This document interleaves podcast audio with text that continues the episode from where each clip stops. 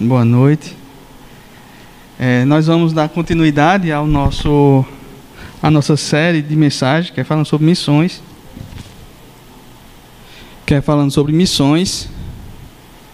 E ao final, como o Everton já falou, é, será levantada uma oferta. Oferta direcionada para missões. Amém? É, como eu também já tinha falado, né, em virtude do, da ausência dos dois pastores, eu fiquei na incumbência de trazer a, a palavra. Então vocês me dão um desconto aí de pelo menos 80%. Tá? então, abra sua Bíblia no livro de Atos. Atos dos Apóstolos. No capítulo 5 nós vamos ler dos versículos 27 ao 42.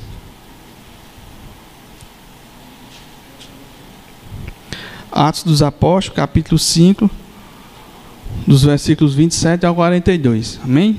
Acredito que todo mundo já tenha encontrado. Quem não encontrou, se estiver mais à vontade de acompanhar aqui no telão, pode acompanhar. Diz assim: é, E trazendo-os os apresentaram ao conselho, trazendo os quem? Trazendo os apóstolos, certo? Eles estavam no contexto aqui de prisão.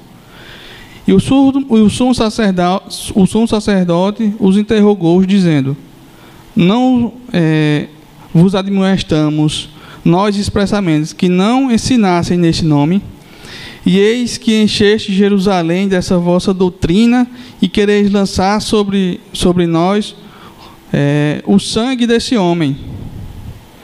Porém, respondendo Pedro e os apóstolos disseram: Mais importa obedecer a Deus do que aos homens, né? Meu irmão, que intrepidez, né? Os caras estavam sendo ameaçados ali e já era a segunda advertência, né? Como eles disseram aqui, já tinha advertido para não ensinar neste nome. E a resposta dele foi: mais importa agradar a Deus do que agradar os homens. Né?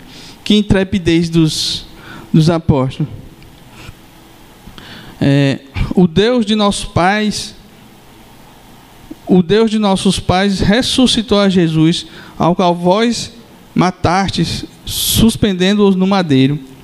Deus, com a sua destra, o elevou a príncipe salvador para dar a Israel o arrependimento e a remissão dos pecados. E nós somos testemunhas acerca destas palavras, nós e também o Espírito Santo, que Deus deu àqueles a quem o obedece.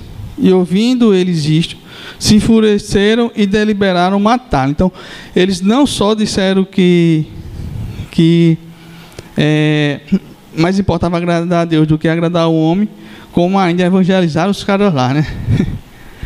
E aí eles ficaram, é, notoriamente, eles ficaram mais enraivecidos ainda. No 34, não é isso? Ele diz, mas Elevando-se no conselho um certo fariseu chamado Gamaliel, doutor da lei, venerado por todo o povo, mandou, mandou que por um pouco é, levasse para fora os apóstolos e disse-lhes: Homens israelitas, acautelai-vos é, a respeito do que haveis de fazer a este homem, porque antes destes dias levantou-se Teudas, dizendo ser alguém a este se ajuntou o número de uns quatrocentos homens, o qual foi morto, e todos os que lhe davam ouvidos foram dispersos e reduzidos a nada. Depois, desta, depois deste, levantou Judas, o Galileu, nos dias do alistamento. Esse Judas não é o Iscariotes que, que traiu Jesus, certo? É um outro Judas, um outro personagem. Judas era um nome bem normal é, em Israel em Israel, o nome de Judas era normal, né? Então, eh, era normalmente que houvesse mais de um Judas. Então, esse não é o Iscariote, era ele é identificado aqui como sendo um Judas Galileu. E esse levantou nos dias do alistamento e levou muito povo após si, mas também este pereceu. E todos os que deram ouvido foram dispersos. Agora digo-vos: dai de mão a estes homens e deixai-o, porque se este conselho ou esta obra é de homens, se, desfa se desfará, mas se é de Deus, não podeis desfazê-la, para que não aconteça seres também achados combatendo contra Deus. E concordaram com ele, e chamando os apóstolos, os tendo açoitado, mandaram que não falasse no nome de Jesus e os deixaram ir, né? Então, ele meio, ele meio que concordou, né? Ele soltou e ainda deu uma pisa neles. É, 41, né? Então, retirando-se, pois, da presença do conselho, regozijaram-se de terem sido julgados dignos de padecer afronta pelo nome de Jesus. E todos os dias, no templo e nas casas, não cessavam de ensinar e de anunciar a Cristo. Amém. Esse texto é um texto que, para mim, ele é muito interessante. Também tem tudo a ver com missões. Né? A alegria que eles tinham de proclamar Jesus Cristo, mesmo em meio às tribulações, é, eles estavam lá proclamando Jesus. Né? Então, a obra missionária, meu irmão, ele sempre sofreu. Desde o início, a obra missionária ela é sofredora. O sofrimento sempre aconteceu, nunca deixou de acontecer. É, muitas vezes esse sofrimento é de dentro, o sofrimento vem de dentro da própria igreja. Né? Everton trouxe aqui dois dados, né? Uma igreja que arrecadava um milhão e a gente que só arrecada 300 mil. Cada um dentro da sua realidade, né? Santo André está dentro de um escopo bem maior, está é, tá na, na, na, região né, que é a locomotiva do Brasil, que tem mais dinheiro, então, naturalmente, eles arrecadam mais. Só que, meus irmãos, é, como Everton também falou, ainda é muito pouco. Né? Ainda é muito pouco. As despesas são muito altas. Né? E a gente tem que ter esta consciência né, de que a obra ela já começa sofrendo dentro internamente, ela já começa o sofrimento internamente, sem falar o, externo. Né? O livro de Atos, como diz um dos comentaristas da, do livro de Atos, o livro de Atos é a respeito de missões. Ele é um livro histórico, mas ele também é um livro altamente missionário. E não seria injusto adotar o capítulo 1 e o versículo 8. Vamos lá. Porque aí a gente já vai começar a definir mais ou menos o que é missão.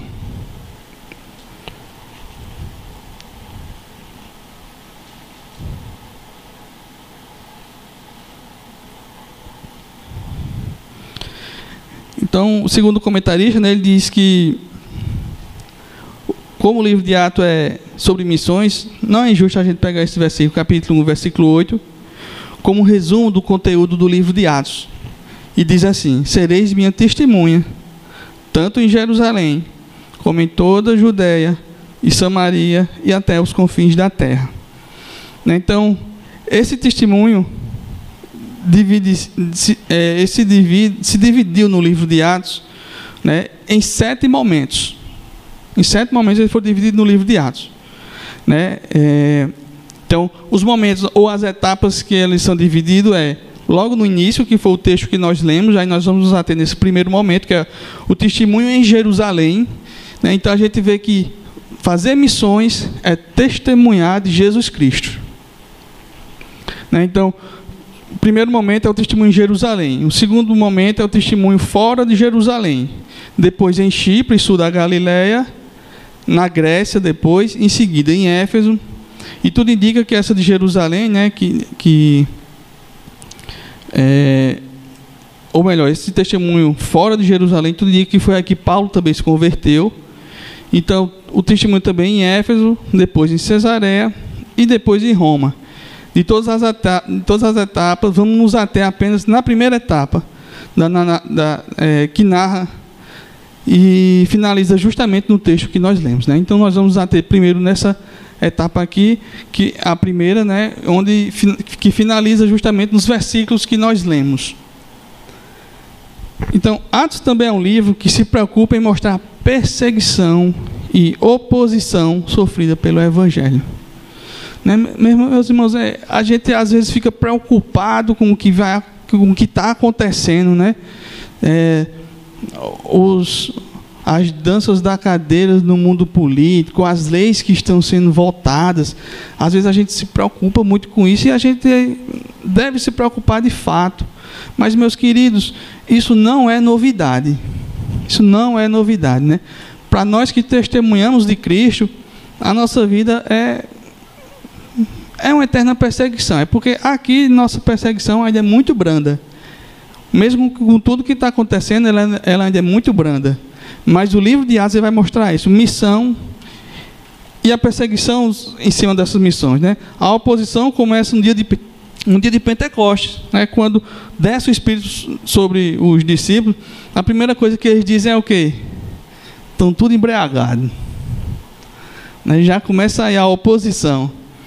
Né? Então, eles acusaram os discípulos de estar, de estar embriagados e continua com o sinédrio tentando forçar a guardarem o silêncio a respeito de Jesus. E chega rápido o seu auge com o martírio de Estevão. Né? Estevão, mais à frente, ele vai testemunhar, ele vai fazer missões, ele vai sair das quatro, quatro paredes da igreja e ele vai fazer missões lá fora que é o lugar certo, né? Então a gente começa a entender que missões é testemunhar de Jesus Cristo, onde quer que nós estejamos. E uma coisa também é certa, né? O próprio Jesus ele disse que a porta do, do inferno não vai prevalecer sobre a igreja. A igreja ela pode sofrer, ela pode passar por dificuldade, mas ela não vai morrer. Ela não vai morrer, né? Isso o Senhor nos prometeu. Mesmo que a gente às vezes olhe e imagine que está é, diminuindo, as igrejas estão tá diminuindo, está ficando mais difícil, mas o Senhor tem os seus, né? A obra não morre, graças à missão. É, no, no, no, no recorte que nós lemos, né, os discípulos já haviam sido presos e soltos, aí foram presos novamente, e dessa vez foram por inveja por parte dos saduceus. Gamaliel dá o conselho de deixar os discípulos seguirem o caminho argumentando que se a obra não fosse de Deus, a obra ia se extinguir por ela mesma. E exemplifica mostrando dois casos, né, de Teudas e também o caso de Judas. O relato bíblico mostra que os saduceus acataram um pouco o conselho de Gamaliel, pois mesmo tendo soltado os apóstolos, não soltaram sem antes açoitarem e ordenaram que não falasse no nome de Jesus. Mas aí vem a alegria dos discípulos. Eles se alegraram por terem sido injustiçados por causa de Jesus. Né? Isso traz um princípio para nós. Né? Eles se alegraram. Vamos lá no versículo, voltar lá para o capítulo 5.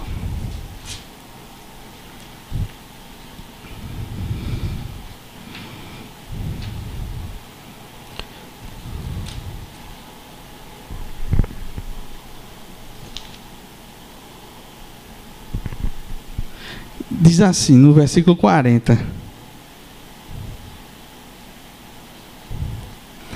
41.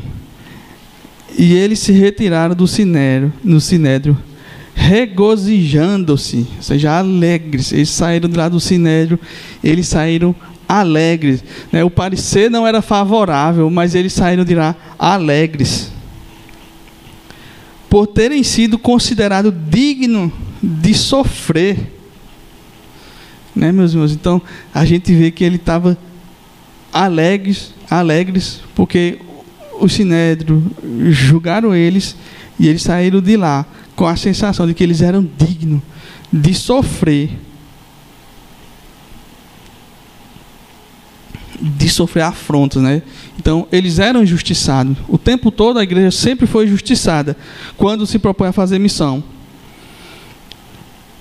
Como vimos no capítulo capítulo 1 no versículo 8 de Atos, quando Jesus diz: Serei minhas testemunhas, tanto em Jerusalém como em toda a Judéia, Samaria e confins da terra. Serei minha testemunha, define a cerne do que é missões. Né? Então, missões, meus irmãos, nada mais é do que testemunhar de Jesus. Né? Nós temos muito a ideia de que missões é fazer um tour transcultural ir para um outro lugar, um, uma outra cultura, um outro idioma e evangelizar, né? Isso também é missão. Só que missão, ele começa, parece até clichê, né? Mas a missão ela começa de fato na nossa casa, começa na nossa vizinhança, começa ao nosso derredor. Então, quando ele disse, ser minha testemunha, define, define o cerne do que é missão. Missão é ser testemunha de Jesus. E esse foi o motivo da prisão dos apóstolos. Né? Missão é testemunhar de Jesus. E eles foram presos por causa disso. Meus irmãos, quando eu olho esse, esse relato aqui, eu confesso que eu fico meio que preocupado eu não digo nem com a igreja, é comigo mesmo. Né, eu fico preocupado, porque eu penso constantemente: será que eu, como cristão, estou preparado de fato para isso? Né, para sofrer, para ter a vida colocada em jogo, né, para testemunhar de Jesus. E quando eu vejo isso também, eu fico imaginando: né, será que nós estamos de fato vivenciando o Evangelho de Jesus Cristo. Né? Porque não se fala mais nisso, em sofrer por causa de Cristo, não se fala. Né? As pessoas não querem mais, têm medo. Então, logo, se eu defino que missão como sendo testemunhar de Jesus, eu é, desconstruo esse pensamento de que missão é apenas sair para lugares ermos em que o evangelho nunca foi proclamado, e entendo que missões é muitas vezes me posicionar de forma cristã dentro do contexto em que eu vivo. Né? Você pode fazer missão onde você vive, você pode fazer missão no seu contexto em que você vive, seja ele na escola, seja ele no trabalho, seja ele na universidade. Você pode fazer missão, você pode testemunhar de Jesus. Meus irmãos, nós não podemos nos calar. Né? É, o pastor Roberto sempre diz: esse, o período do crente ficar em cima do muro está passando. Está passando. Né? Hoje nós temos que sim é, definir quem nós somos em Cristo.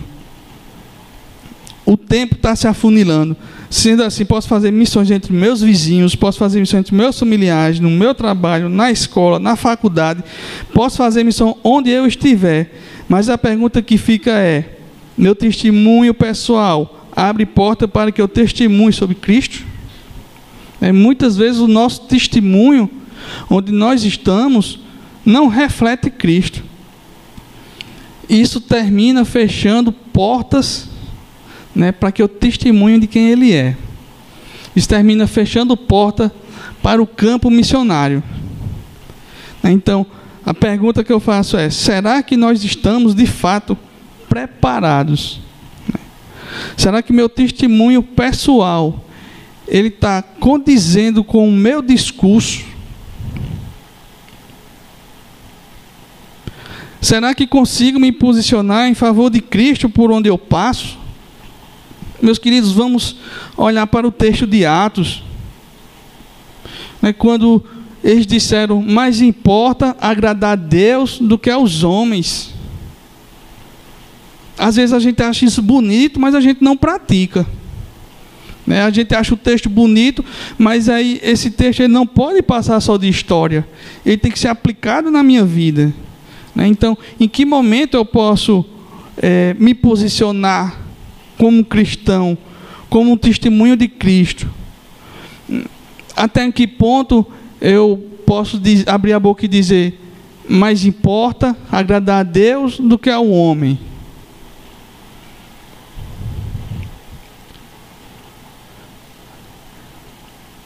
Será que estou preparado para sofrer pelo nome de Cristo?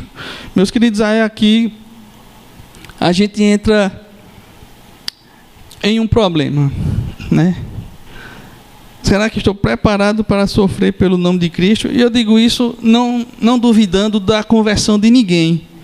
Mas eu digo isso porque, meus irmãos, é, muito da gente talvez tenha em mão né, o, o evangelho do, da cura, da libertação, né, da prosperidade. E aí é ensinado que o cristão, né, o cristão, ele tem que comer o melhor da terra. Né? Ele não é para adoecer, não é para passar por dificuldade. Né? E isso, e essa, e essa essa mensagem ela é muito midiática. Ela é muito midiática e ela invade os nossos lares. E facilmente nós encontramos pessoas que estão presas nisso daí, que estão presas nesse tipo de evangelho. E esse tipo de, de evangelho não produz crente. Esse tipo de evangelho não produz pessoas dispostas a sofrer, lógico, porque o que se prega é que você tem que ser próspero, né? não fala sobre pecado, então, logicamente, que não está preparado para passar por perseguições, por sofrimento. Né? Infelizmente, hoje estamos acostumados a ouvir apenas sobre bênçãos dadas por Deus né, para os seus nessa terra. E somos estimulados a procurar Deus apenas por aquilo, meus irmãos, que Ele possa nos proporcionar. Mas nunca foi assim nos primórdios da igreja. Né? Aqui nós estamos ainda no capítulo 5 de Atos. Então, é, deixa eu entender que não fazia tanto tempo que o Senhor tinha sido assunto aos céus. Né? E nesse período curto de tempo, a igreja já começou sofrendo, o campo missionário já começou sofrendo. Né? Jesus disse: Ide pregar o evangelho. Né? Eles estavam fazendo isso, embora ainda em Jerusalém, mas ainda eles já estavam fazendo isso. E aí se levantou perseguição, mas eles permaneceram lá. Eles não arredaram o pé, continuaram testemunhando Jesus. A igreja sempre foi sofredora, as missões sempre passaram por dificuldade, mas hoje ligamos a televisão e vimos apóstolo cheio de ouro nos braços e falando sobre prosperidade. E isso não é ser apóstolo de Cristo. Isso não é ser apóstolo de Cristo. Né? Aqui estão os apóstolos de Cristo, sofrendo, passando, como Paulo disse, por privações, passando por dificuldades, mas alegres. Mas alegres. Que, de onde vem essa alegria? Dificilmente hoje queremos sofrer o que Pedro sofreu por apenas testemunhar sobre Cristo. Meus irmãos, ele não estava fazendo nada demais, ele estava só testemunhando de Cristo. E ele foi pego. E os caras bateram nele. E lá na frente ele morreu crucificado de cabeça para baixo. Porque ele só estava pregando. Porque ele estava só falando de Cristo. Então, um contraste muito grande né, com os apóstolos de hoje, que eles se vestem de ouro, é, é relógio de ouro, corrente de ouro. Então, infelizmente, é, é, muitos de nós estamos contaminados com o evangelho da barganha. Queremos vir a Cristo apenas para receber, no qual é, a injustiça é tida como pecado, quando na verdade a injustiça e o sofrimento foram encarados por Pedro como um sinal da dignidade de testemunhar sobre Cristo. E por esse motivo, Pedro saiu muito alegre, como consta no versículo 41. Então veja só, o cara estava feliz porque estava sofrendo por Cristo. Então, meus queridos, é, para encerrar minha participação, quero trazer uma reflexão né, para você meditar ainda hoje. Aí mesmo onde você está. O que eu quero trazer para você é: será que estou vivendo o Evangelho como tem que ser vivido? Né, será que eu estou testemunhando de Cristo? Meus queridos, você testemunhar de Cristo naturalmente, a perseguição ela vai vir. Se você fizer missão a perseguição ela vai vir. Não talvez como a gente vê aqui, né? De, de prender, de bater. Embora eu acho que já já aconteça, né? embora já já aconteça. Mas do momento para o momento não. Né? Nós vamos sofrer é, com pessoas querendo nos rebater no que, nós falamos, ou no, nos perseguir de alguma outra forma. Nós, apanhar nós não vamos. É, em alguns casos pode até acontecer, né? Mas eu acredito que apanhar nós não vamos. mas a perseguição ela vai vir. Né? Se tem um ser que não gosta de missão, é o diabo. Né? Ele faz de tudo para que a obra ela não avance, mas ela avança. Né? Jesus, ele foi Jesus que garantiu que a porta do inferno não prevalece contra a igreja. Então, meu querido, eu quero trazer essa reflexão, né? Será que estou vivendo o evangelho como tem que ser vivido? Será que estou fazendo missões nos lugares em que frequento? É. Seja onde for, meu irmão, você, a sua luz tem que brilhar. Você é diferente. É. Isso é missão. Será, será que estou com medo de sofrer afronta por testemunhar de, sobre Jesus? É, muitas vezes nós temos aquela barreira, né? nós ficamos com medo de sofrer algum tipo de afronta né, mas que a gente olhe sempre para esses textos, né, sempre para esses textos. Eles sofreram porque estavam fazendo missões, eles sofreram porque estavam falando de Jesus. Meus queridos, e por que esse apelo? Porque nós não podemos nos enganar. O inferno é real. Pessoas estão caminhando a passos largos para lá, sem nunca terem ouvido sobre Cristo.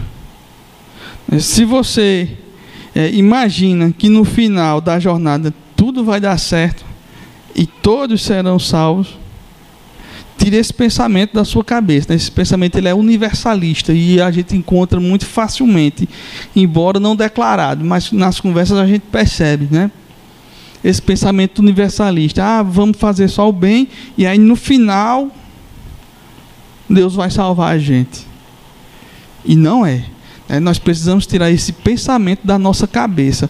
O inferno existe, pessoas estão indo para lá sem conhecer a Cristo. E a igreja que nasceu com o DNA missionário, quando é, Jesus disse assim: ide. Ele não, fez, ele não disse, se quiser vá. Ou então, é, se der vá. Ele não disse isso, ele disse, ide ele deu uma ordem para a gente ir, né? pregar o evangelho. Então isso é uma ordem. E por que dessa ordem? Justamente por causa disso. Né? Pessoas estão morrendo sem conhecer a Cristo. E aí, meus queridos, é, a cobrança vai ser em cima de nós, dessas pessoas que estão indo sem conhecer Cristo. A cobrança é em cima da igreja de Cristo. Então a gente precisa tirar esse pensamento né, de que todos serão salvos.